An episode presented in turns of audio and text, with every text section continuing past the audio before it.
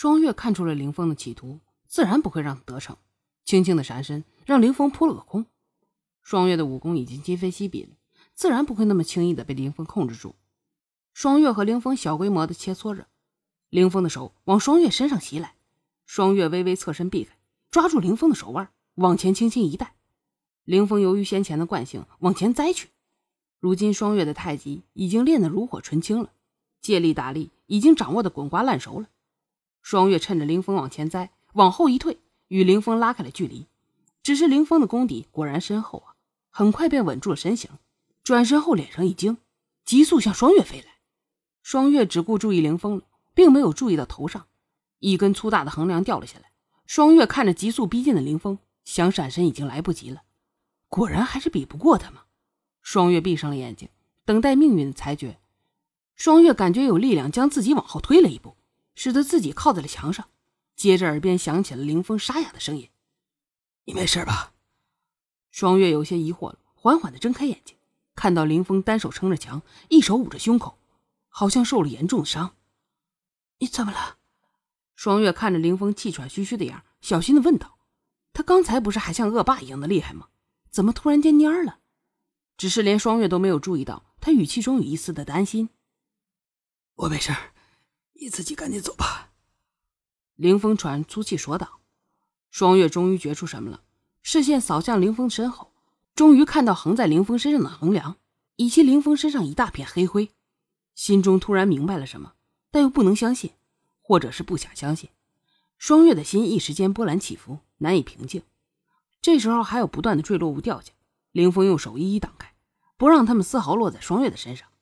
双月深深的吸了口气，用力压下所有心绪。为什么？这时又有一块较大的木板掉了下来，凌风憋住胸口上涌的血气，强行运起内力，抬掌一挥，硬是将木板给打了出去。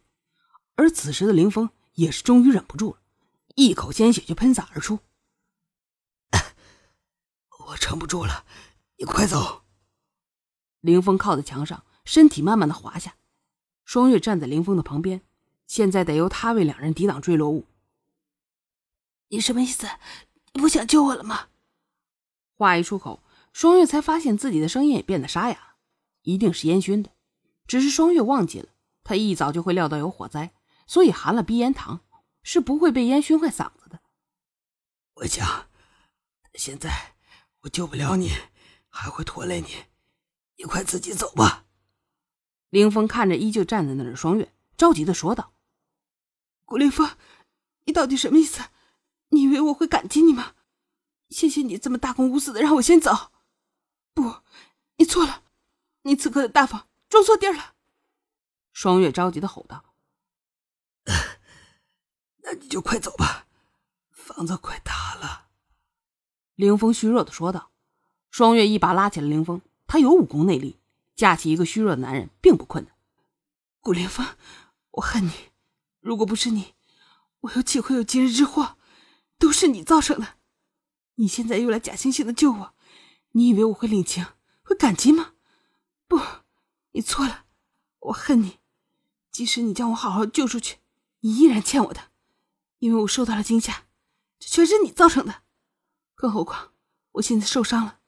所以你已经欠我很多了，即使你舍命救我出去，你欠我的依然无法还清，我还是会恨你，我不会领你情的。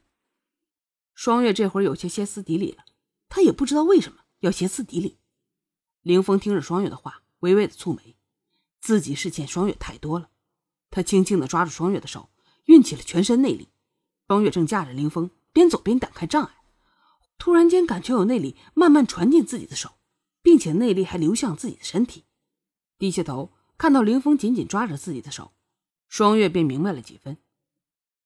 顾凌风，你想我死啊？你不知道内力不能乱传吗？双月故意气愤的说道：“你可以融回所有的内力，虽然我不清楚原因，但是我知道你可以。”凌风虚弱却坚持的说道：“顾凌风，你太自私。”太邪恶了！你给我带来灾难不说，还想把内力传给我，想让我成为废人，拖累我。如果我不救你，别人知道了，说我忘恩负义。顾凌风，你想让我身败名裂？怎么这么邪恶？双月咬牙切齿的说着，他也不知道这会儿自己是怎么想的。凌风听着，那不得不佩服双月的想象力。这女人脑子里到底在想什么呀？怎么能有这么离奇的想法？